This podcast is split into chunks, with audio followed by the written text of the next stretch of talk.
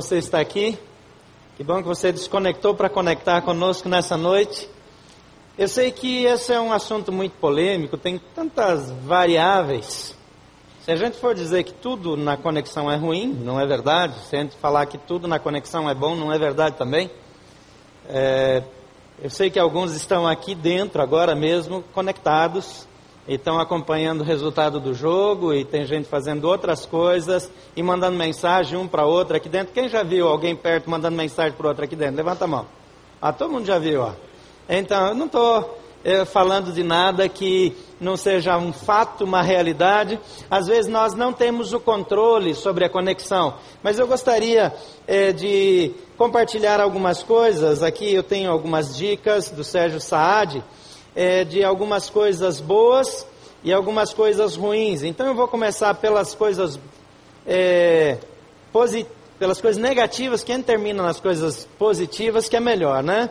É, o Estadão, algumas manchetes aqui, o Estadão, mais de três horas conectado, é, significa um risco à saúde, três horas direto conectado. Correio de Mato Grosso, internet causa alterações em jovens, e a manchete diz que adolescentes que abusam da utilização da rede apresentam mudanças de comportamento e humor, revelam pesquisas realizadas no Brasil e na Itália. G1. Brasileiros detêm recorde mundial de tempo conectado à internet. Então, uma matéria tem a ver com a outra para gente, né? Parece que nós gastamos mais tempo na internet do que o resto do mundo. O Fluminense, pesquisa divulgada pela McKiff, relata que as relações entre os adolescentes estão cada vez mais ligadas à internet devido à, à quantidade de tempo que passam conectados à rede. Aquela conexão é, física, ela perde espaço para conexão virtual. Mas é interessante que para os adolescentes não existe muito esse conceito de virtual. Virtual e, e real, físico, é a mesma coisa para eles. Então a conversa continua depois que sai do futebol, depois que sai da escola, é, a conexão continua o tempo todo. Folha de São Paulo, é, agosto de 2009 compulsão à internet. A rede pode pescar você também. O uso compulsivo da internet foi recomendado pela reconhecido pela Associação Americana de Psicólogos e garantiu o nome de Internet, Internet Addiction Disorder, algo como disfunção do vício da internet. Graças a um estudo apresentado por David Greenfield, presidente da Center for Internet Studies, em Connecticut, nos Estados Unidos. Zero hora. Ah, alguns gaúchos aí vão prestar mais atenção agora. Estudo britânico alerta para a compulsão pela internet em detrimento das relações interpessoais. Agora tem coisas boas também. A internet, embora ela distancie algumas pessoas, ela também promove proximidade. Você pode falar com a pessoa que você quer bem em qualquer tempo, em qualquer lugar. Antigamente, quando um filho, um parente mudava para o exterior, era o fim. Agora a gente conecta lá no Skype ou em outro meio de comunicação, é, no Google e a gente vê a pessoa, fala com ela, só não pode abraçar, né? Mas é quase isso. Precisa melhorar um pouquinho mais para a gente sentir o abraço também. Outra coisa é a rapidez para comunicar e resolver questões. Um problema surgiu agora, você imediatamente liga ou você faz manda um, uma mensagem e, e, você resolve o problema rapidamente. É facilidade é, é também de compartilhar, de repartir as suas descobertas, uma publicação, uma expressão, e algumas expressões entram na moda porque alguém soltou na internet. É, também uma outra vantagem é a questão da memória, do registro. Se ah, daqui a alguns anos ah, o meu neto quiser falar para o seu filho acerca do seu avô, ele vai buscar os dados na internet, ele vai ter lá um pouquinho da minha história, um pouquinho da minha trajetória. Eu não sei se você já se pesquisou na internet, mas tem denúncias sobre você lá. Presta bem atenção que algumas coisas da sua vida estão registradas.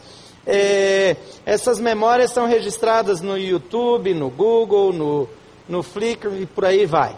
Identidade, expressar quem é, o que pensa e o que sente. É verdade que também algumas pessoas usam é, é, isso para comunicar um, um, um, perfil falso, para divulgar algo que não são, que gostariam de ser, mas também é oportunidade para se expressar de uma maneira mais ampla, mais democrática.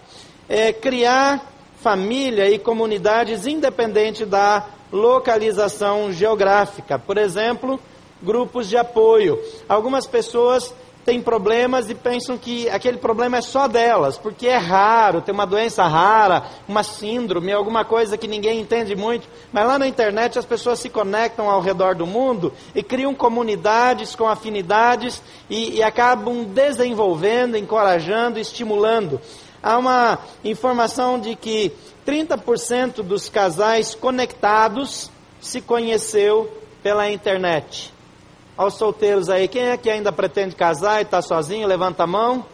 30% dos casais conectados se conheceu pela internet. Cientistas da Universidade de Rochester, nos Estados Unidos, afirmam que conhecer o parceiro online já é a segunda maneira mais comum de começar um relacionamento. Você observou isso aí?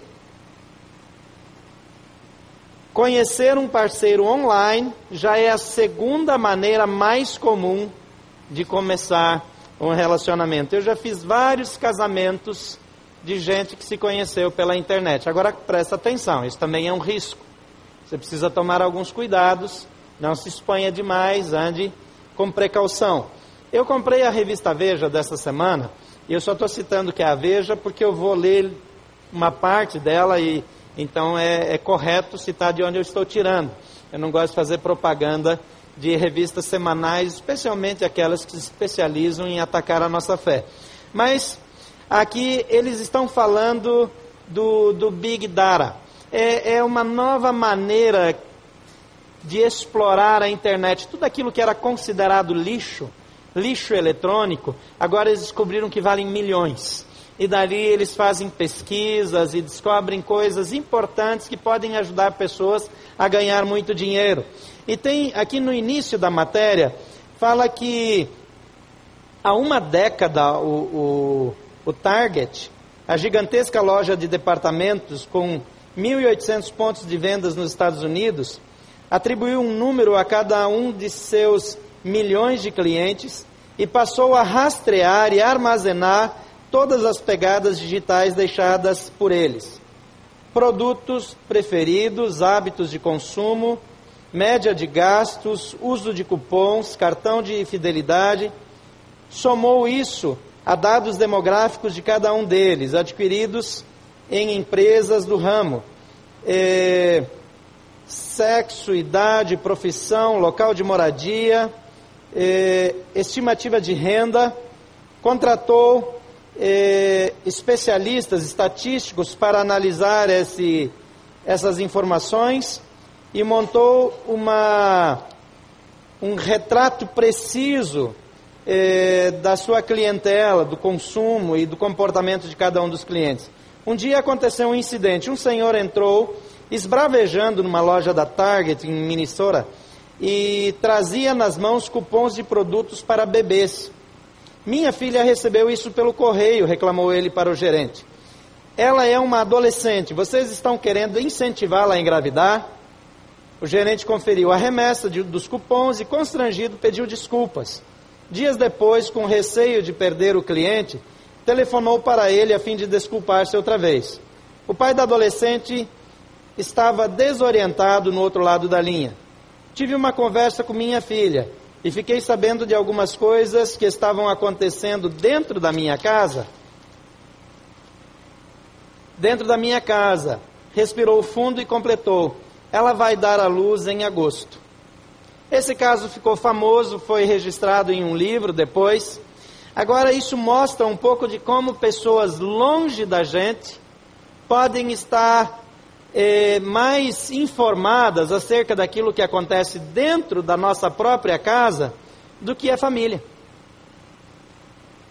Há um risco eh, nesse tipo de relacionamento de que as pessoas que de fato importam estejam por fora, estejam separadas, não tenham conexão. A rede nos conectou com pessoas do mundo inteiro, mas nos, muitas vezes nos desconecta de pessoas perto da gente. A família era a base dos relacionamentos. Agora os relacionamentos eh, foram ampliados através das conexões de rede e tudo ficou diferente. Os tempos mudaram, a família mudou, a linguagem mudou e também mudou a forma de nós nos comunicarmos.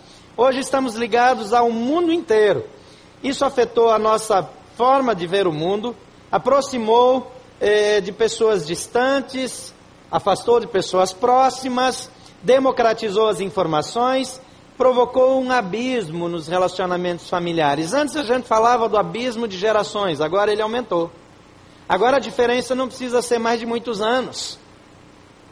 Às vezes é uma diferença pequena de idade, 10 anos, e há uma separação. Se alguém da família não tem a mesma afinidade com a tecnologia da comunicação, fica de fora. Às vezes eu estou no meu quarto, na minha casa, e uma das meninas manda mensagem para o meu celular para tratar de alguma coisa que anos atrás é, é, elas teriam que chegar lá, bater na porta, abrir a porta e falar comigo. Agora manda uma mensagem, às vezes liga para mim, dentro de casa.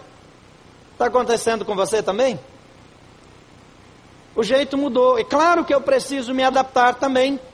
É claro que eu preciso aproveitar para deixar mensagem para elas também, para conversar com elas. Uma das minhas filhas viaja muito no seu trabalho e nós conversamos o tempo todo. Não assim o tempo todo, literalmente, mas estamos conectados. Eu sei o que ela está fazendo, eu sei por onde ela anda e ela pede que eu providencie alguma coisa aqui, eu peço para que ela providencie para mim onde ela está. Então isso nos ajuda também, não só atrapalha.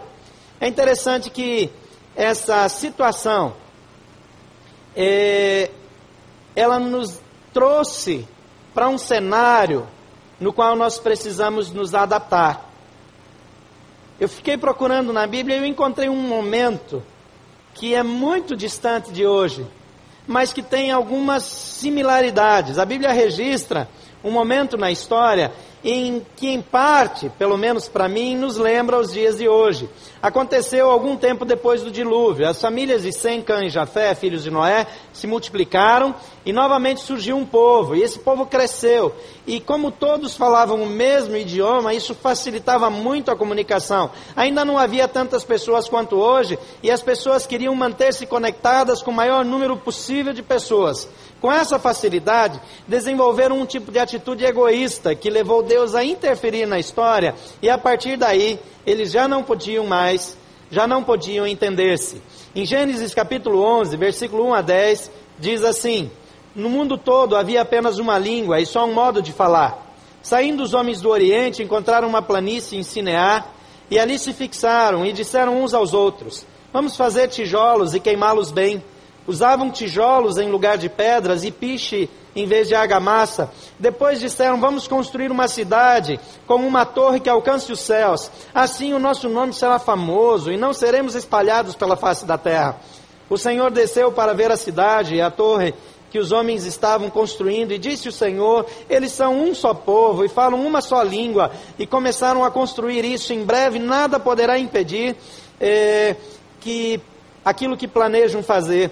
Venham, desçamos e confundamos a língua que falam, para que eles não entendam mais uns aos outros. Assim o Senhor os dispersou dali por toda a terra e pararam de construir a cidade, e por isso foi chamado Babel, porque ali o Senhor confundiu a língua de todo o mundo. Dali o Senhor os espalhou por toda a terra. Embora sejam situações completamente distintas, eu vejo algumas semelhanças nas relações humanas e nas reações humanas diante da conectividade que podem nos ajudar a compreender melhor o atual momento em que vivemos. Eu gostaria de destacar algumas reações negativas à conectividade, algumas formas equivocadas que nós podemos reagir e que talvez sejam comuns na minha vida, na sua vida, e que se nos submetemos a Deus, podemos fazer ajustes e usar a conectividade a nosso favor. Em primeiro lugar, facilmente a conectividade nos leva a sentir-nos melhores do que nossos pais. O capítulo 11, versículo 3 de Gênesis diz: Disseram uns aos outros: Vamos fazer tijolos e queimá-los bem. Usavam tijolos em lugar de pedras e piche em vez de argamassa. O que é que isso tem a ver com conectividade? Nada. Nada, absolutamente nada. Mas eles estavam se desenvolvendo. Eles tinham mais informações do que os seus pais. Então eles especializaram o método. Eles já não precisavam mais juntar pedras, escolher pedras do mesmo tamanho para fazer as construções. Eles agora estavam usando tijolos. Eles aprenderam a, a, a manipular o barro e transformar isso em blocos é, é, é, consistentes e eles usaram piche no lugar da argamassa e eles disseram vamos fazer uma cidade, a gente vai construir mais rápido, a gente vai ter mais velocidade, não vamos mais fazer como os antigos faziam. É normal, é normal, é de se esperar que os filhos se tornem melhores que os seus pais. Eu já disse isso hoje de manhã. De geração em geração, os filhos, eles vão mais longe, eles vão mais alto. Então eu espero das minhas filhas que elas de fato é, é, voem mais alto do que os seus pais. É normal, é saudável. Não deve haver competição entre os pais. Os pais devem encorajar, incentivar, estimular os filhos.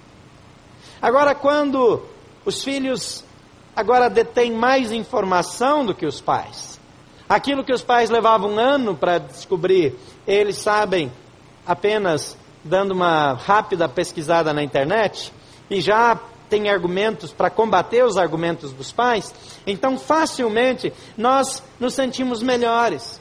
Não queremos mais o conselho. Isso já acontecia normalmente, mas hoje está potencializado. Em segundo lugar, a conectividade nos instiga a ultrapassar os limites. Em Gênesis 11, 4 diz: Depois disseram, vamos construir uma cidade, uma torre que alcance os céus. É interessante sempre ir além. A conectividade nos dá acesso a muitas coisas negativas que podem nos escravizar. Estamos a um clique de qualquer coisa que possa ser imaginada. Quando era criança, o único acesso à pornografia que existia eram as bancas de revista. Mas era proibido vender material pornográfico para menores. Eu não sei se hoje ainda existe essa lei, eu acho que sim, mas duvido muito que alguém a respeite. Mas as bancas de revista, elas tinham revistas com pornografia.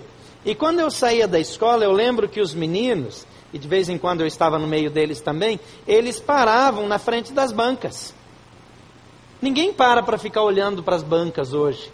Mas naquela época eram dezenas de meninos em volta na banca de revistas querendo olhar para as capas das revistas que tinham aquela informação que os meninos estavam buscando. Agora está aí na internet para quem quiser fácil, disponível. Toda sujeira, todo lixo, tudo que não presta está tão disponível quanto aquilo que é bom. Tem sites de pedofilia na internet. Então, a facilidade para ultrapassar os limites é muito grande. E isso é um perigo. Em terceiro lugar, ela facilita o desenvolvimento do orgulho. Em Gênesis 11, 4b diz assim: o nosso nome será famoso e não seremos espalhados pela face da terra. Agora as pessoas buscam fama na internet, gravam lá os seus vídeos. Alguns extremamente indecentes, alguns bizarros. Quem não lembra daquela família cantando aquela música evangélica do final do século passado, que teve milhões e milhões de acessos. Virou piada, mas eles ficaram famosos. Rapidamente. Um universo de empresas correu atrás deles para usá-los. Agora, a gente já não ouve mais falar, já passou, já foi. Tem alguns vídeos que eles se tornam virais da noite para o dia. Antigamente a idade era considerada importante para trazer experiência e sabedoria. Agora a sabedoria dos mais velhos é desprezada porque eles estão desconectados. Agora os filhos sabem mais, ou pensam que sabem mais do que os pais, e por isso se sentem orgulhosos. Já não ouvem mais, se tornam arrogantes em quarto lugar, a conectividade nos dá a falsa sensação de controle. Aqui em 5 até 7, no capítulo 11, eu estou fazendo um paralelo aqui que lá tinha conectividade por causa do idioma, ponto. Mas essas coisas combinam com o que nós estamos vivendo. Depois disseram: vamos construir uma cidade com uma torre que alcance os céus. O Senhor desceu para ver a cidade e a torre que os homens estavam construindo e disse o Senhor: eles são um só povo, falam uma só língua e começaram a construir isso. Em breve nada poderá impedir o que planejam fazer. Venham, desçamos e confundamos a língua que falam, para que não entendam mais uns aos outros. O que aqueles homens estavam esquecendo? A mesma coisa que nós esquecemos hoje, que quem está no controle, no fim das contas, é Deus. Você pode ser muito bom em apagar os rastros do seu computador, do seu tablet, do seu iPhone ou qualquer coisa dessa concorrência que não presta, que existe por aí. É, você pode estar fazendo, é, tendo habilidade para manter a sua vida secreta. tem uma agenda secreta. Mas muitas vezes nós esquecemos que Deus tudo vê. Deus está perto.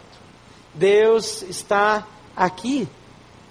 E é Ele que controla a nossa vida, é Ele que controla o futuro. E Deus diz: é isso que vocês estão pensando? Pois vocês vão ter uma surpresa. Esperem só um pouco e vocês verão. Facilmente esquecemos que Deus é quem controla tudo. Em quarto lugar, a conectividade pode provocar ruptura nos relacionamentos reais. Aqui, o orgulho levou Deus a intervir. Ele diz: Venha, desçamos e confundamos a língua que falam, para que não entendam mais uns aos outros. Assim o Senhor dispersou dali por toda a terra e pararam de construir a cidade. Por isso foi chamada Babel porque ali o Senhor confundiu a língua de todo mundo. Dali o Senhor os espalhou por toda a terra. É interessante como hoje, com essa questão de conectividade, é, a gente tem algumas surpresas. Algumas coisas mudaram. Na época que eu me casei, eu pensava mais na hora de ir embora do casamento do que na festa, na cerimônia, na celebração, tudo mais. Eu queria saber de ir embora. Agora, a festa é mais importante que o casamento em si. A preocupação com os detalhes cresceu tanto. Aí outra coisa que não entra muito bem na minha cabeça. O menino está casando, jovem. Aí ele vai para a lua de mel. Aí leva o computador, o, o iPhone, o iPad, e de vez em quando eu atendo casais que a menina pegou o marido na lua de mel conectando pornografia na internet. Tem alguma coisa errada aí. Não é verdade? Alguma coisa está muito fora do controle. Os vínculos virtuais estão tomando lugar do relacionamento real. Casamentos estão acabando por causa disso. Frustrações. Casamentos acabam porque um dos dois sempre se refugia no mundo virtual. Ele não é entendido em casa, ele não é compreendido no seu relacionamento próximo. Mas lá na internet sempre tem alguém do lado dele. Alguém que apoia aquelas ideias. E quando ele começa a entrar nesses chats e conversar com alguém, repartir as suas frustrações, aí a casa já caiu, não é que vai cair. Aí já desandou. Talvez você esteja preso nisso. Talvez você não esteja envolvido num adultério real, mas está num adultério virtual. Você está falando mal da sua esposa, do seu marido para alguém. Você está falando da sua intimidade. Você está abrindo as suas frustrações para gente que você não conhece. Que está alimentando um outro tipo de paixão, um outro tipo de relacionamento adoecido. Como é que nós podemos enfrentar esse tipo de problema? Em primeiro lugar, disponha-se a aprender e a crescer. Em Efésios 4, 15 e 16 diz: Antes, seguindo a verdade em amor, cresçamos em tudo naquele que é a cabeça, Cristo. Dele todo o corpo ajustado e unido pelo auxílio de todas as juntas, cresce e edifica-se a si mesmo em amor, na medida em que cada parte realiza a sua função. Antes, seguindo a verdade em amor, cresçamos em tudo naquele que é a cabeça. Você já percebeu como a nova geração é rápida para digitar, para fazer qualquer coisa? Esses meninos têm um chip nos dedos. É um negócio impressionante. Eu sempre tenho que corrigir de novo, porque eu, eu, eu teclo mal, né? O meu dedo não acerta a letra lá. Tem que voltar. E, e, e, aquele corretor do iPhone também acaba comigo, né? Ele é tão criativo que, que ele muda as minhas frases, ele compõe outras. Agora, eu olho para essas coisas, eu vejo que na conectividade, no mundo virtual, a nova geração cresceu muito mais rápido do que a gente. Eles são 100% adaptados. Mas aqui o texto diz que nós precisamos crescer no relacionamento com Jesus. É interessante que nós conseguimos estabelecer um relacionamento com pessoas, com um, um mundo de informações que não estão acessíveis, que são virtuais. Quando se começou a falar em, em, em armazenar na nuvem, no iCloud ou em qualquer outro desses dispositivos que não tem um lugar físico para armazenar as informações, a minha cabeça entrou em parafuso. A nova geração nem perdeu tempo pensando nisso, só começou a usar. Mas tem dificuldade para se conectar com Deus. Tem dificuldade para se relacionar com o Espírito Santo. É interessante que Deus já tinha uma conexão virtual com a gente, só que diferente dessa conexão virtual, ele chega mais perto, ele chega junto, ele faz manifestações visíveis ao nosso lado. Mas muitas vezes nos refugiamos daquilo que nós dominamos. Aprenda a usar as coisas boas da internet. Use as ferramentas, essas esses mecanismos todos à sua disposição para abençoar, para crescer. Ao invés de rejeitar, se você tem problemas com a internet, disponha-se a aprender. Tenha um coração ensinável. Ouvi o Roberto Silvado contando a história é, de que é, vários avós estavam falando, contando histórias de, de experiências do avô com o neto, né? Ele disse que o avô estava lá mexendo lá no computador dele, era com desktop, claro, né, daquele mais antigo um pouquinho, e, e ele e a netinha brincando ali do lado. E, e, o raio do computador travou, e ele fazia de tudo e não funcionava. E a netinha vira para ele, o vovô, é, é, desliga o computador para reinicializar. O vovô disse, o que, que essa criança sabe? Continuou lá. Daqui a pouco ela vira, vovô, desliga o computador e liga de novo para reinicializar. Na terceira vez, o avô decidiu dar ouvidos à sabedoria da, da, da netinha. E ele desliga o computador e quando ele liga de novo, o raio daquela máquina ruim volta a funcionar normalmente. Agora é interessante que isso não é novidade para uma criança. Especialmente dos pais que ainda usam o Windows, né? Então, quem usa o Mac, naturalmente, não tem esse tipo de problema, porque ele não trava nunca, né? Depois eu quero a minha comissão. Agora, o fato é que essa, essa nova geração, ela já cresce desse jeito. Ela já tem esse tipo de reações. Ela conhece a linguagem. A linguagem está no seu dia a dia. Então aprenda a usar as ferramentas, use lá o Twitter, o Facebook, os blogs e, e todas as mídias de rede que você puder, com sabedoria. Tem gente que posta cada coisa. Tem algumas pessoas que parece que a internet ela tem o poder de tirar o bom senso e a vergonha também. Vocês já perceberam? Tem pessoas que você não acredita no que elas colocam. Tem gente que é incapaz de comer um biscoito sem botar uma foto lá. Tem pessoas que falam da vida de todo mundo na internet. Resolve quebrar o pau na internet. Presta atenção, gente. Internet não é lugar para você brigar com ninguém, para discutir teologia. Tem um povo que pensa que é cristão envergonhando o nome de Deus. Tem tempo para compor artigos, para escrever textos, para atacar os outros.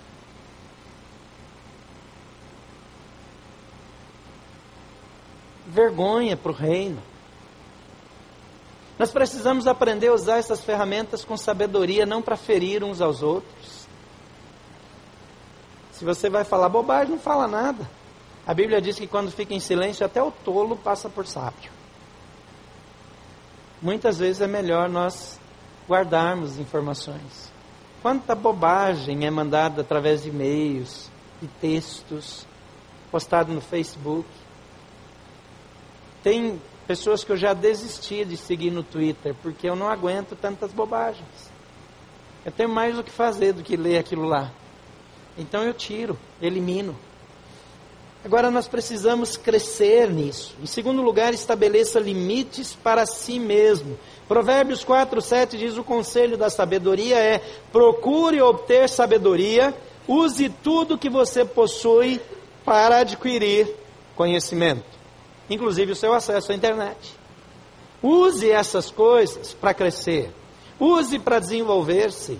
Use para para o melhor e não para o pior. Estabeleça limites. Diga, eu vou ficar só tanto tempo. Quando eu chegar em casa, eu vou desligar o meu celular. Difícil, né? Desligar o celular quando chegar em casa. Vamos combinar diferente? Quando chegar a hora de conversar com alguém da família de verdade, a gente vai desligar o celular. Se desligar quando chegar em casa, cai, cai a casa, né? Aí acaba o mundo. Nós estamos tão dependentes da tecnologia, da comunicação, nós ficamos conectados o tempo todo. Outro dia eu percebi que quando eu acordava no meio da madrugada, eu consultava o celular. Acordava assim, dava uma olhada ali, algumas mensagens, respondia algumas. A gente precisa ter cuidado. Isso não pode dominar a nossa vida. E Salomão diz aqui: use tudo que você possui para adquirir conhecimento. Em terceiro lugar, decida santificar a sua vida digital. Diga assim: eu preciso santificar minha vida digital.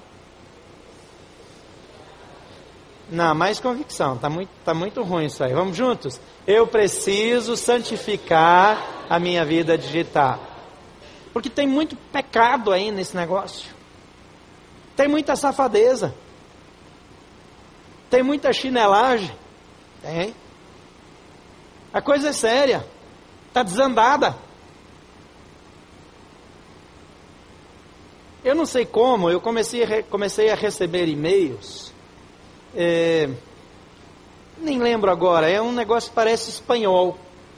Mas é uma conexão ah, fulano quer conversar com você, fulano quer conhecer você, fulano quer não sei o quê. Aí vai para a lixeira. Mas eu preciso tomar um tempo para bloquear aqueles e-mails. Vem para o e-mail. As oportunidades para andar em pecado na internet eh, são indescritíveis.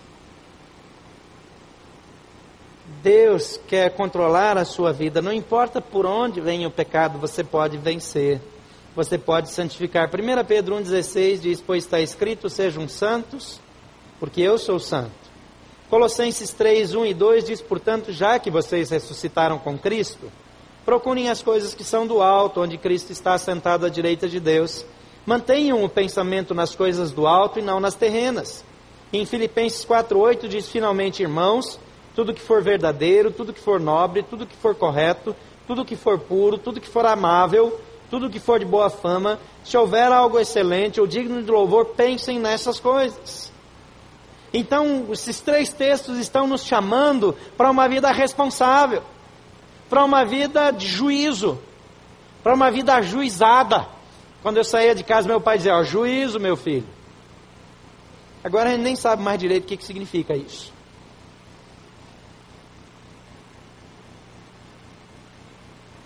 Quando você compra um computador novo, um tablet novo, um iPhone novo, ou um, até um Samsung novo, vai. Você precisa orar e dizer, Senhor, eu consagro esse instrumento, essa ferramenta para a tua glória. E eu não vou permitir, eu peço que o Senhor me dê graça para não permitir que isso seja uma ferramenta para minha destruição, para praticar o pecado. Alguns até agora não conseguiram desligar o celular. Verdade. Tem gente até que mexeu assim quando eu falei. Eu não estava vendo. Eu não estava vendo. Eu vi agora. Mas por quê? Porque parece que é uma compulsão. É um vício que às vezes nos prende. Precisamos de santidade na nossa vida e Deus pode nos ajudar a buscar essa santidade. Em quarto lugar, admita sua dificuldade e busque ajuda. O Salmo 145, 18 diz: O Senhor está perto de todos os que o invocam, de todos os que o invocam com sinceridade. Vamos ler isso juntos? O Senhor está perto, está aí? Não? Salmo 145, 18. Não chegou? Então não precisa ler comigo, vou ler sozinho de novo. O Senhor está perto de todos os que o invocam, de todos os que o invocam com sinceridade. Deus quer ajudar você. Deus quer auxiliá-lo. Deus quer socorrê-lo. Ele está à sua disposição, você não está sozinho nessa luta. Reconheça a sua fragilidade e busque ajuda divina. O Senhor quer uma família restaurada, quer que pais conversem com os filhos, que os filhos continuem recebendo bons conselhos dos seus pais, quer que haja alegria. É claro que vai ter problemas, dificuldades, mas o projeto de Deus é que nós vivamos em vitória. E a nossa dificuldade pode encontrar solução na ajuda de Deus. Em Tiago 5,16, o texto diz: Portanto, confessem os seus pecados uns aos outros e orem uns pelos outros para serem curados. A oração de um justo é poderosa e eficaz. Existem alguns sites especializados em ajudar pessoas que têm problema com pornografia. Então talvez você tenha vergonha de pedir ajuda para uma pessoa no mundo físico, real aqui. Você só consegue conversar no mundo virtual. Mas tem ajuda virtual para você também. Alguns desses sites, eles, se você autorizar, eles mandam uma mensagem para sua tela toda vez que você acessar um site de pornografia. E aí entra uma mensagem lá e diz: É isso mesmo que você quer fazer? Eu tenho certeza que é esse caminho que você quer seguir? Alertas para ajudar você, para ajudá-lo no seu processo de cura. A internet tem tudo de ruim, mas também tem tudo de bom nós precisamos continuar escolhendo o que é que nós vamos usar na nossa vida. Eu sei que muitos casamentos estão em profunda crise por causa da internet. Eu acompanho casais cuja sexualidade já morreu por causa da internet. Eu acompanho casais que não têm mais comunicação por causa da internet eu vejo pessoas em todos os lugares. E é interessante que uma pessoa que é viciada em pornografia na internet, aí quando é solteira, ela se casa pensando que depois de casar vai resolver tudo. Esse é o primeiro engano, porque não resolve, não muda nada. Ele só esconde melhor, porque agora ele tem medo da esposa. Ou do marido, né? Aí o tempo passa e ele vai vai jogando para frente. É claro que existe cura, mas a cura não está simplesmente em dizer, não, agora eu não tenho mais necessidade. A cura está em confessar, pedir ajuda. O texto que nós lemos em Tiago, ele diz: confessem os seus pecados uns aos outros e orem uns pelos outros para serem curados. Nós temos um programa aqui que chama Celebrando a Vida. Celebrando a Vida é um programa que ajuda pessoas como eu e você, que temos dificuldades, a caminharmos sem cair. Não importa como a sujeira chegou na sua vida, não importa como a dificuldade chegou na sua vida, existe um ambiente de aceitação, de liberdade, um ambiente confiável, de discrição, de sigilo, em que você pode abrir o seu coração e receber ajuda. Você pode fazer isso virtualmente, mas você também pode fazer isso presencialmente. E essa igreja oferece o Celebrando a Vida toda sexta-feira, lá no nosso campus da Asa Norte, para que você possa encontrar outras pessoas que também passam por dificuldades parecidas com as suas e juntos buscarem a vitória. A Bíblia diz que Deus se importa com você. Deus quer que a sua família seja feliz. Deus não nos criou para vivermos para nós mesmos, para sermos egoístas, para vivermos na individualidade apenas. Mesmo que pelas circunstâncias você não tenha família nenhuma, ou mesmo viva completamente sozinho, talvez você nunca se casou, talvez você mora longe de casa, você já chegou à, sua meia idade ainda não constituiu família, e você até nem sabe se um dia vai se casar, mas Deus quer ser companheiro seu e quer colocar pessoas perto de você, e a igreja é um bom lugar para encontrar pessoas para firmar esse tipo de relacionamentos. Deus disse: não é bom que o homem viva só. Nós somos criados para viver em comunidade, precisamos uns dos outros. A vida digital acaba sendo um refúgio para muitas pessoas que se sentem só, sós, ainda que em meio a uma família ou amigos. Às vezes nós estamos cercados de gente e mesmo assim estamos sós. Porque não temos um ambiente, porque não nos sentimos compreendidos ou aceitos. Muitas vezes os nossos relacionamentos fora do mundo virtual são prejudicados por causa de feridas na alma, por causa de frustrações, de dores causadas por relacionamentos destrutivos que tivemos no passado. Mas há um relacionamento que pode curar todas as feridas. É o relacionamento com Jesus Cristo, nosso Senhor. Ele vem ao nosso encontro. Ele vem para estabelecer um vínculo profundo. Ele vem para trazer cura para a família, trazer cura para o indivíduo. Às vezes nós queremos uma família curada, mas Deus precisa começar curando a mim. Tem gente que saiu de um casamento, saiu de outro, saiu de outro. Eu sempre lembro quando eu falo disso de um homem que eu conheci, que ele tinha uns 15 ou 16 filhos de umas 5 ou 6 mulheres diferentes. Mas sempre uma de cada vez. Mas não é isso. Ele sempre tentou com sinceridade. E na segunda vez ele tentou com sinceridade. Na terceira vez com sinceridade. Na quarta também.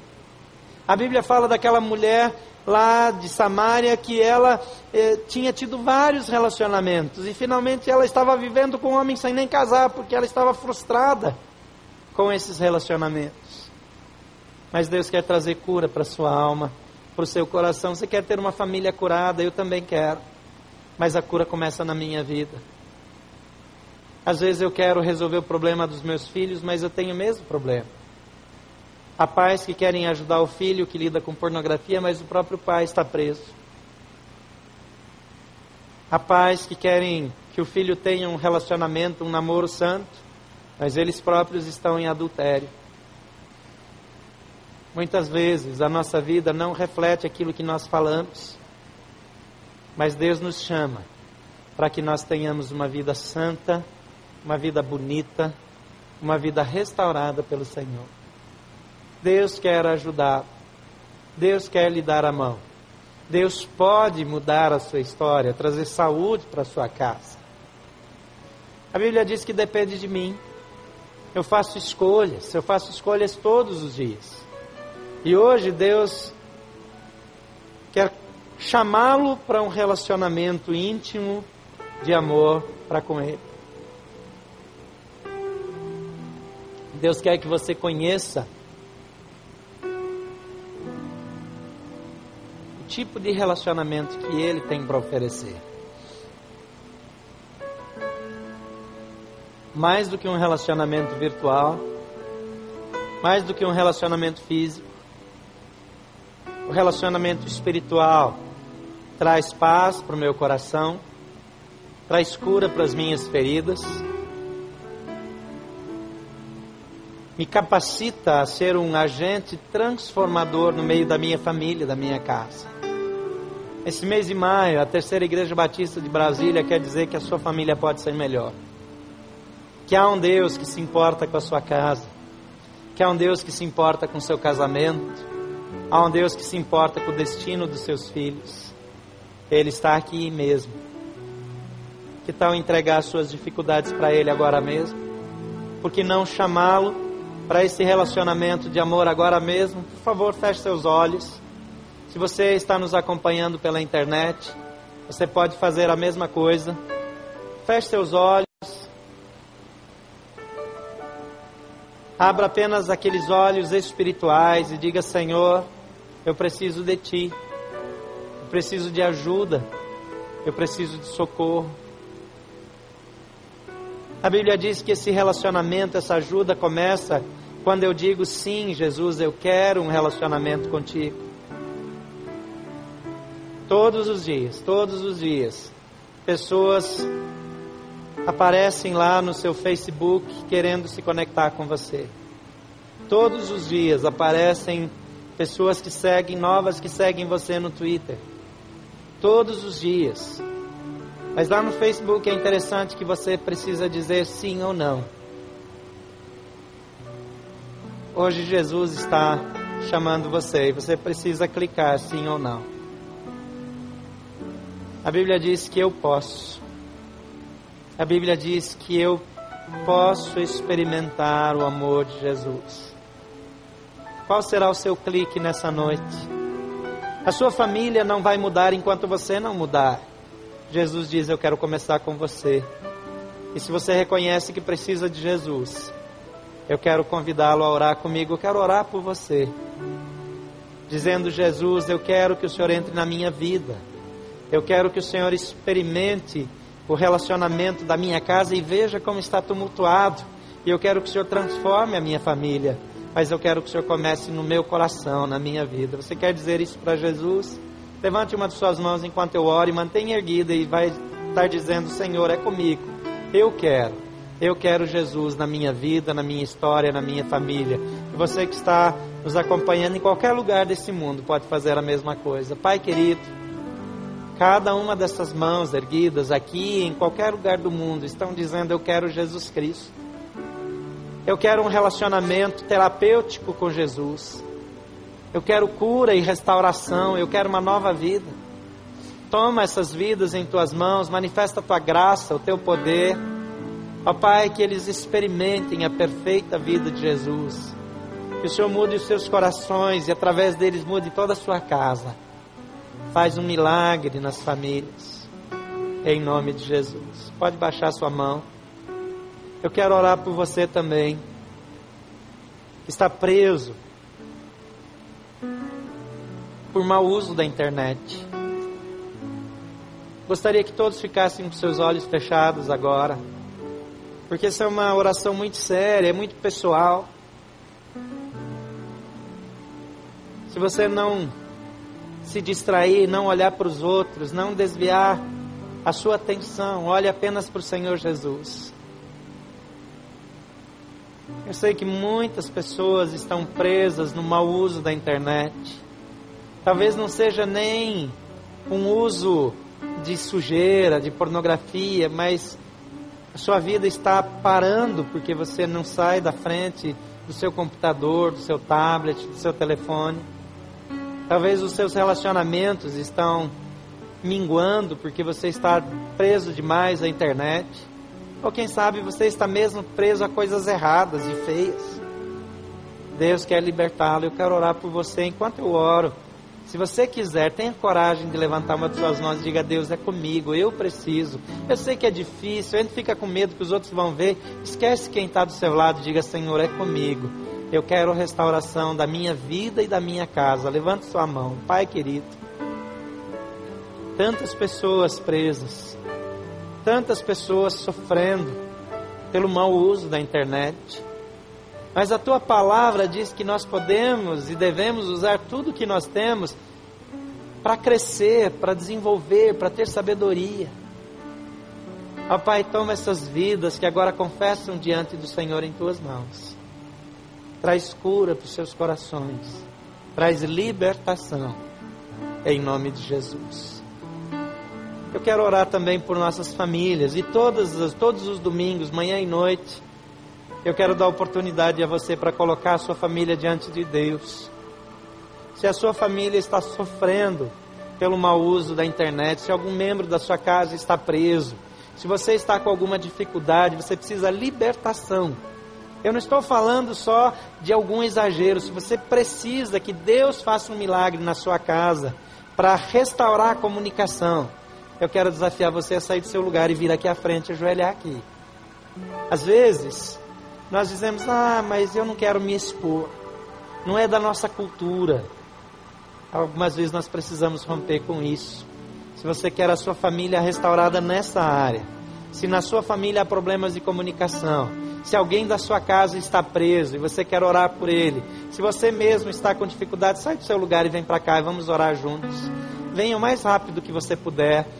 Eu sei que às vezes a gente não quer dizer para os outros, mas o Senhor está entre nós e Ele quer trazer cura para a sua casa.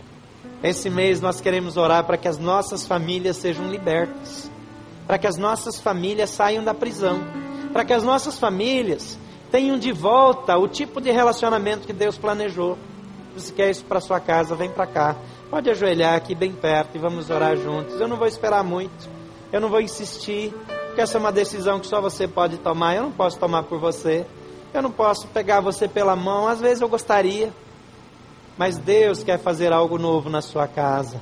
E se você precisa, coloque a sua família diante de Deus nesse momento e vamos fazer juntos isso em oração. Pai querido, nós estamos diante do Senhor. E alguns dos teus filhos estão aqui com coragem, dizendo: Eu preciso da tua graça para minha família. Eu preciso da tua graça para minha casa. Eu preciso uma comunicação restaurada. Eu preciso um novo tempo para minha família. Concede agora, Pai, aquilo que os teus filhos estão pedindo. Traz a tua graça, traz o teu perdão, traz o teu favor.